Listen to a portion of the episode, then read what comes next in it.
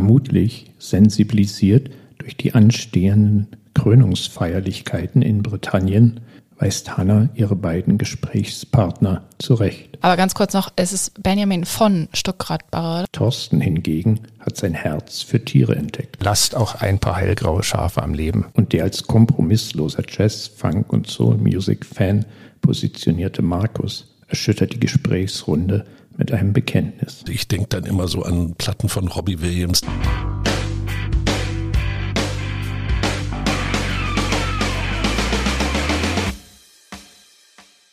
Ich möchte mit euch ein Thema diskutieren, was aus unserer Community kam. Es war ein Wunsch von Thomas Beschorner. Auf LinkedIn wurde er uns zugetragen, auch dort schon relativ heiß diskutiert. Es geht um die Sinfluencer. Das Wort steht für Influencer mit Sinn, also setzt sich aus den beiden Wörtern Sinn und Influencer zusammen. In den letzten Jahren sind diese Personen immer beliebter geworden. Im Konkreten handelt es sich um Personen, die ihre Reichweite sinnvoll nutzen wollen oder vorgeben, dies zu tun für Nachhaltigkeit, Umweltschutz, Diversität und Co. Gleichzeitig, und das liegt ja am Kern des Influencer-Daseins, wir es kennen, machen Sinfluencer teils genauso Werbung für Produkte wie die klassischen Influencer.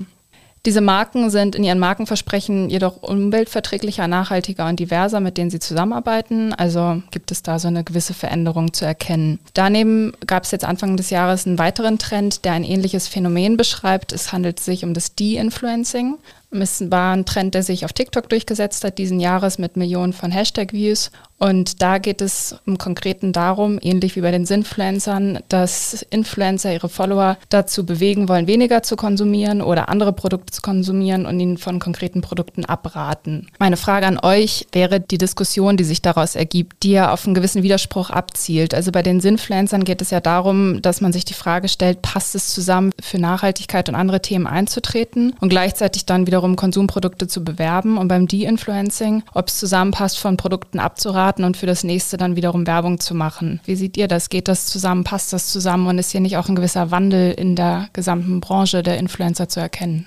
Ja, ich würde erstmal sagen, sehr wie immer, gibt einen Begriff und unter dem Begriff sammelt sich alles Mögliche. Ich würde vielen Menschen unterstellen, die die Funktion, die du jetzt beschrieben hast, als Influencer voller Überzeugung erfüllen, dass das auch ihre Hauptmotivation ist und nicht ihre Hauptmotivation ist, daraus ein Geschäft zu machen. Das ist mein einer Punkt. Das andere ist natürlich, dass es andere Menschen gibt, für die ist es halt eine andere Möglichkeit, ihr Business zu machen. Das wären die Endpunkte des Kontinuums. Und dann gibt es halt vieles dazwischen. Natürlich ist in diesem Sinn Influencer-Dasein ein Widerspruch systematisch angelegt. In dem Moment, wo du dich vor dein Apple-Handy setzt in dem Moment, wo du Wi-Fi benutzt, bist du ja schon am Konsumieren. Deine Tätigkeit besteht darin, dass du Ressourcen benutzen musst. Und jetzt würde ich den Menschen, die sich engagieren, das nicht immer vorhalten wollen, sondern es ist halt relativ.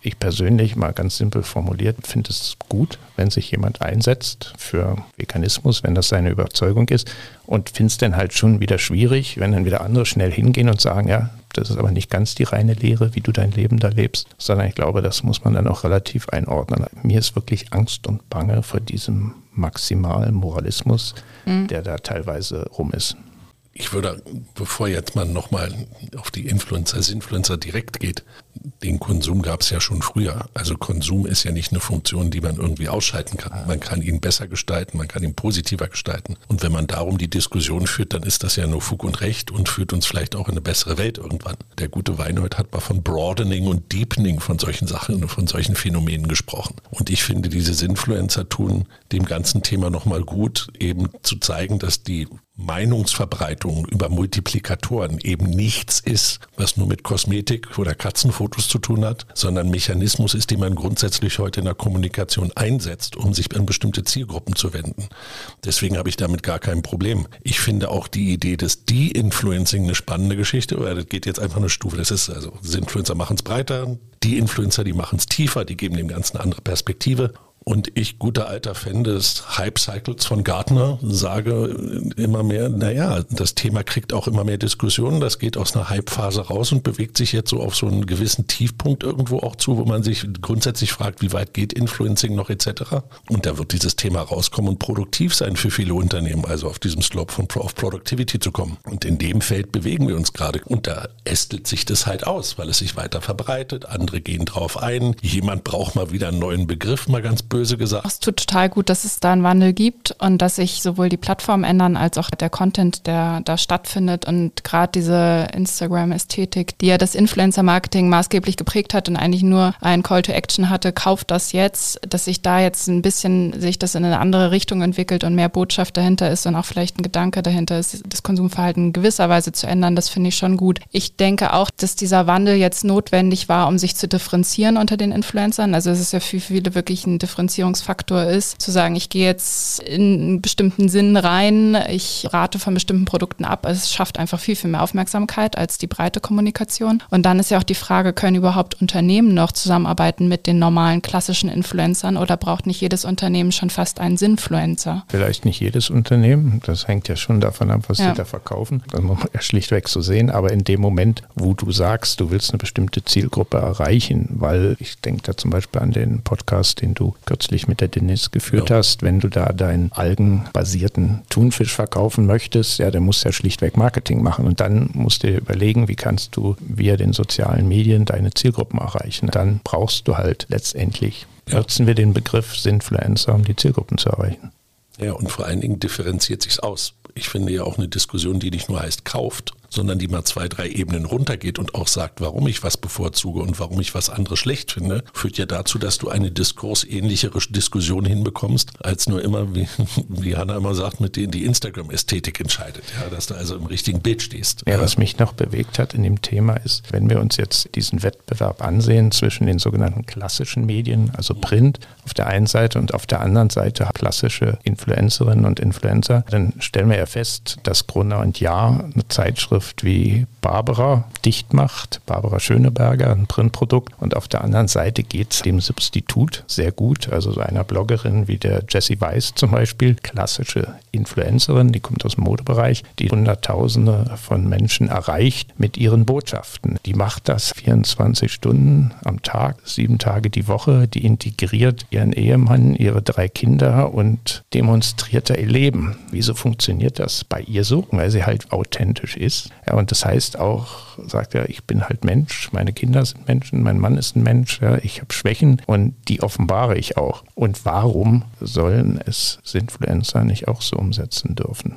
Sagen, das ist mein Wertesystem, ich will danach leben, so gut ich kann, aber Freunde, mir passieren auch mal Fehler. Die Gefahr der Fehler ist halt einfach viel größer. Dem muss man sich schon bewusst sein und hatten wir ja genauso diskutiert. Ich meine, Finn Kliman ist einer der, der größten Sinfluencer unserer Zeit gewesen. Und ja, eben, aber eben nicht letztendlich nicht glaubwürdig, nicht genau, authentisch, ja. sondern Dinge behauptet, die schlichtweg offensichtlich nur, nicht stimmten. Nur du verzeihst es halt den klassischen Influencern eher, solche Fehltritte, wo auch der Shitstorm genauso kommt. Aber ich, ich glaube, es wird eher den klassischen Influencern verziehen, als jetzt dann den Aktivisten, die da mit Flagge ja, ja. in das Feld reingehen. Ja gut, also wenn ich Aktivist bin, durch und durch, ja, ja dann muss ich mich... So wie auch jede Marke, die dafür steht. Ne? Genau, genau. Ja.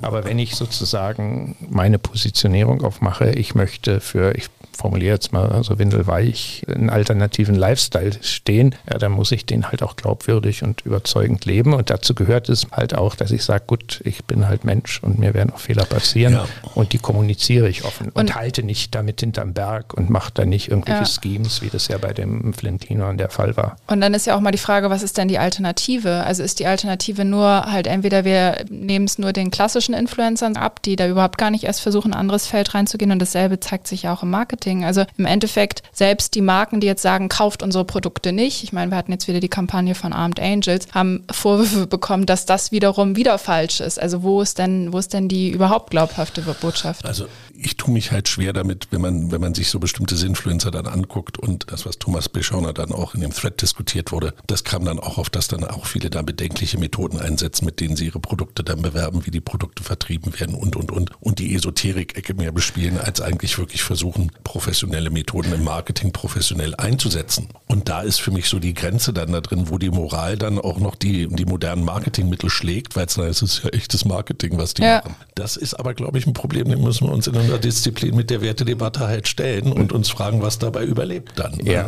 also absolut. Also dass da unter der Fahne sind Influencer sehr, sehr viele schwarze Schafe unterwegs sind, ja. das glaube ich gerne. Ja, und dass es auch eine kleine Herde von weißen Schafen geben mag, das glaube ich ja, auch.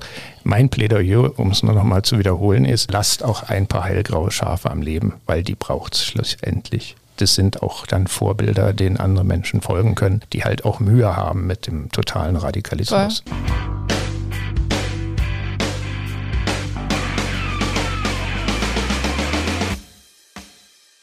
Ich habe die große Freude, in unser Thema einführen zu dürfen. Wir gehen in den Büchermarkt. Wenn wir nur nach Deutschland gucken, ist er ein durchaus bedeutender Markt. Dort werden immerhin 5 Milliarden Euro Umsatz gemacht, im Jahr circa 270 Millionen Bücher verkauft. Was mich jetzt interessiert, wie funktioniert Marketing im Büchermarkt? In dieser Woche habe ich zur Kenntnis genommen, dass das neue Buch von Benjamin Stuckrad-Bahre gerade auf der Spiegel-Bestsellerliste auf Platz 1 das Buch von Martin Sutter abgelöst hat. Warum ist es eigentlich lustig? Weil ein letztes Buch von beiden war eine Kollaboration unter dem Titel Alle sind so ernst geworden, wo die beiden miteinander gesprochen haben und das zwischen zwei Buchdeckel gepappt haben. Ohne Frage, im deutschsprachigen Raum sind das zwei der großen Erfolgsautoren.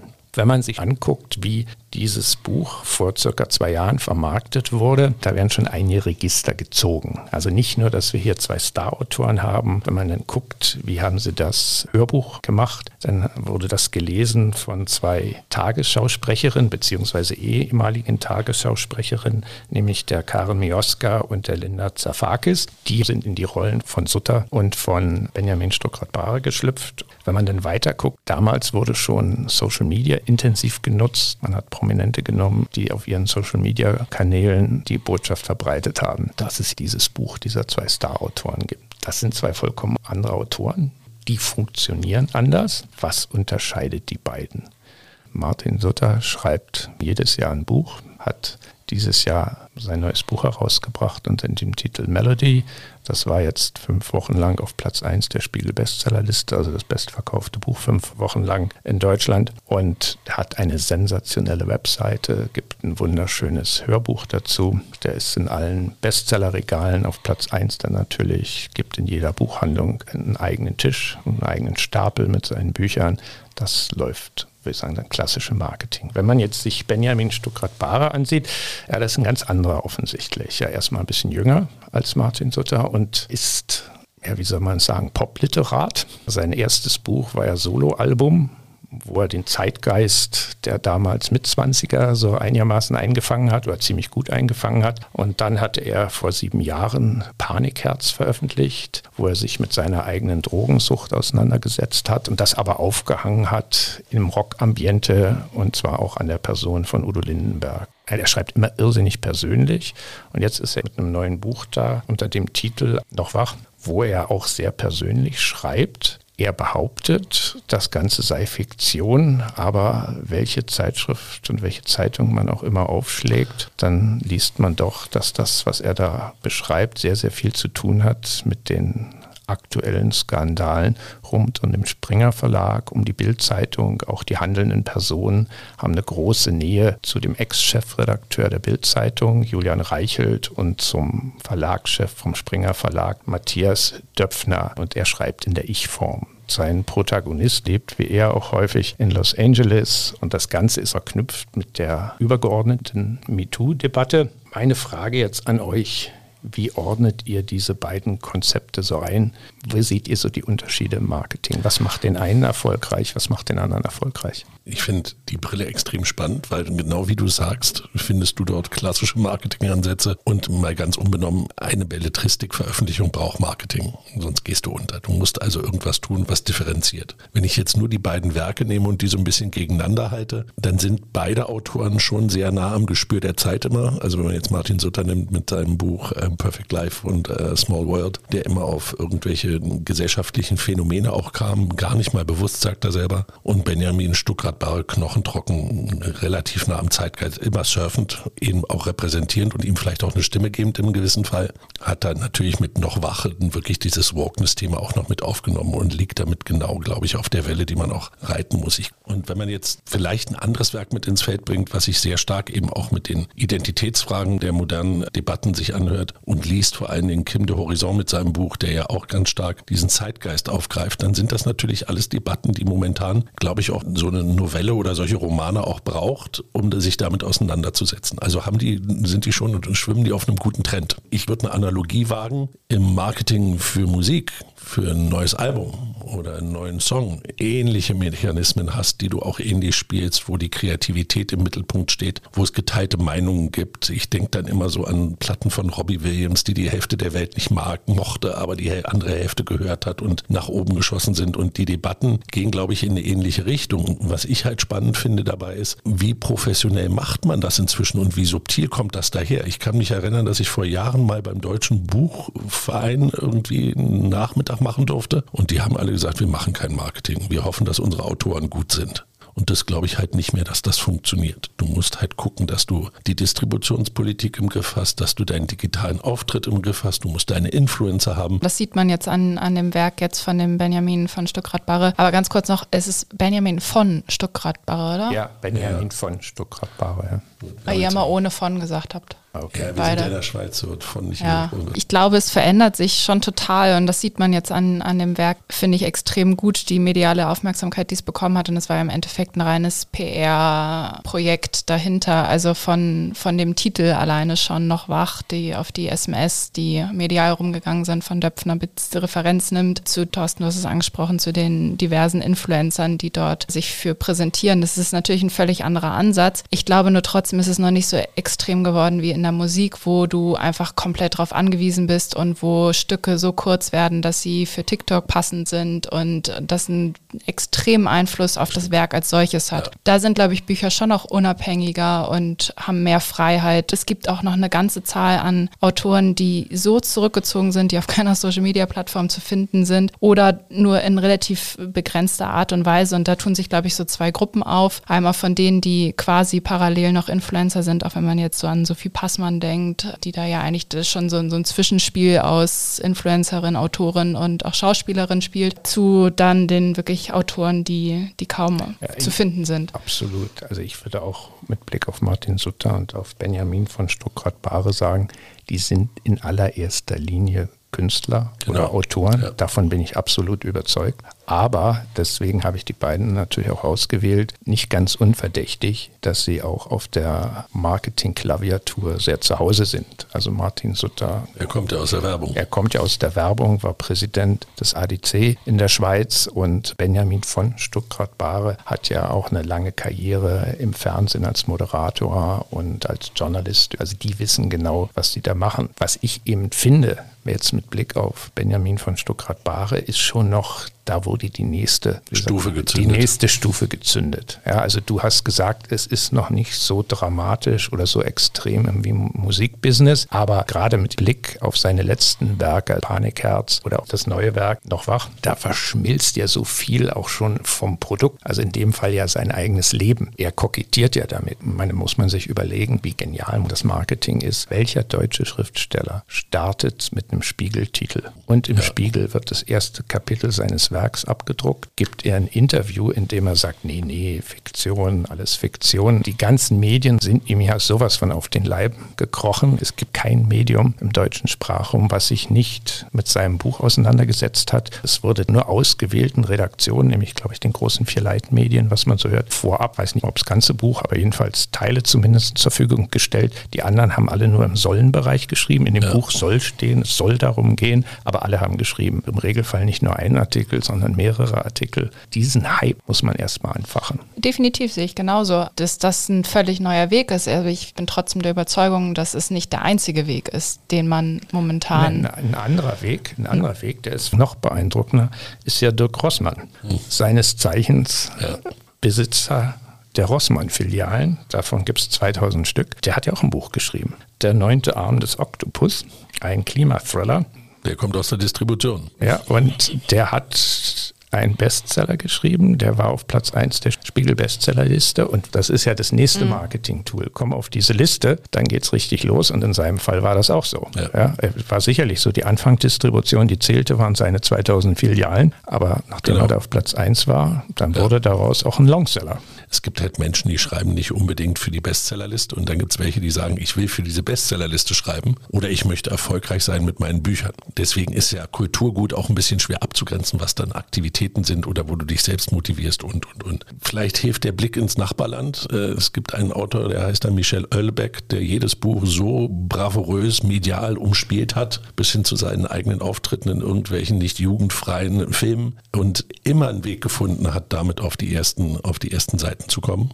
Aber trotzdem jetzt bei dem Benjamin von Stuckrad-Barre, er hat sich ja auch nicht nur Gefallen jetzt damit getan. Die, die Diskussion um das Buch herum kann man ja auch in gewisser Weise relativ kritisch auffassen und auch der ganze, die ganze Vermarktung und der Habitus darum, es ist nicht 100% meins. Das ist noch ein anderer Punkt. Ja. Die Rezensionen, die reichen ja auch von im rollingstone.de.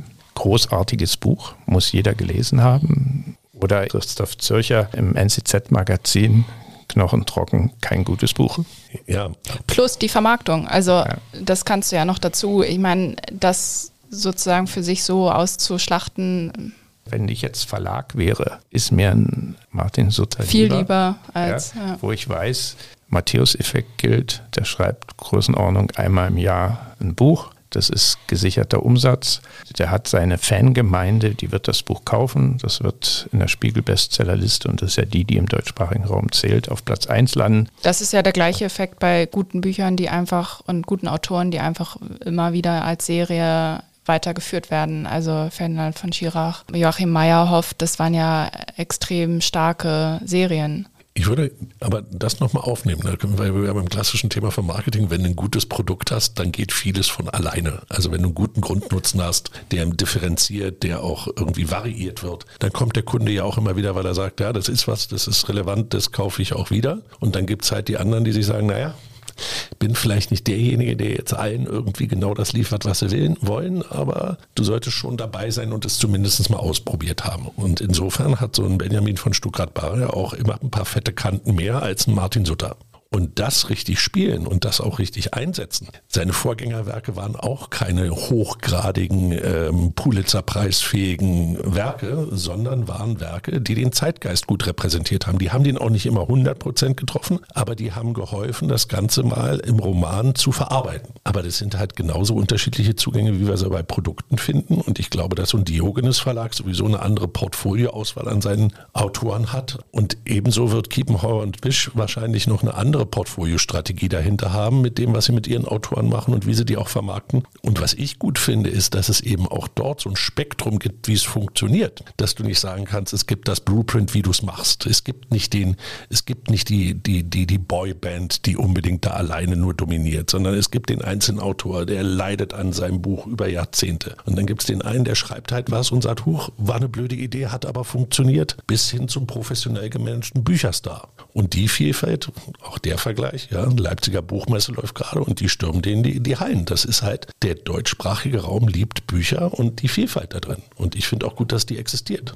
Äh, was ja schon spezifisch in dem Markt ist, ist ja, dass immer wieder neue Autoren aufkommen mit neuen Werken, die sich äh, durchsetzen. Und das kann natürlich gefördert werden über Influencer, die dafür eintreten. Aber es kann halt auch einfach Word of Mouth unter den Konsumenten sein. Und so können sich immer wieder neue Themen durchsetzen und auch Autoren durchsetzen. Und das ist ja eigentlich das Schöne am Markt. Ich hätte es noch knallharter gesagt. Qualität setzt sich durch wenn jemand einfach ein gutes Buch schreibt. Dann kommt das Aber das ist ja, das, das, hast du ja überall. Also das hast du bei Produkten, das, das ist hat man mit dem bei Serien so.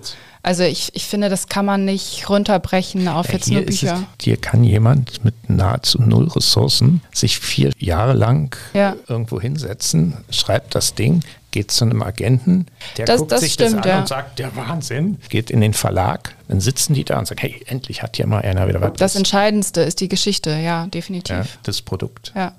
Aber das, äh, nein, aber das Produkt, das ist überall entscheidend. Das ist doch genauso. Aber die, die, der Unterschied liegt darin, dass, dass, dass es sozusagen jeder produzieren kann, der die Fähigkeiten so, hat. Genau. Die Markteintrittsbarrieren sind sehr niedrig sozusagen. Ja. Aber halt auch wieder nicht. Ja, aber brutaler Wettbewerb, ja. weil jeder ja, zweite absolut. Mensch schreibt ein Buch. Ist mir durchaus bekannt.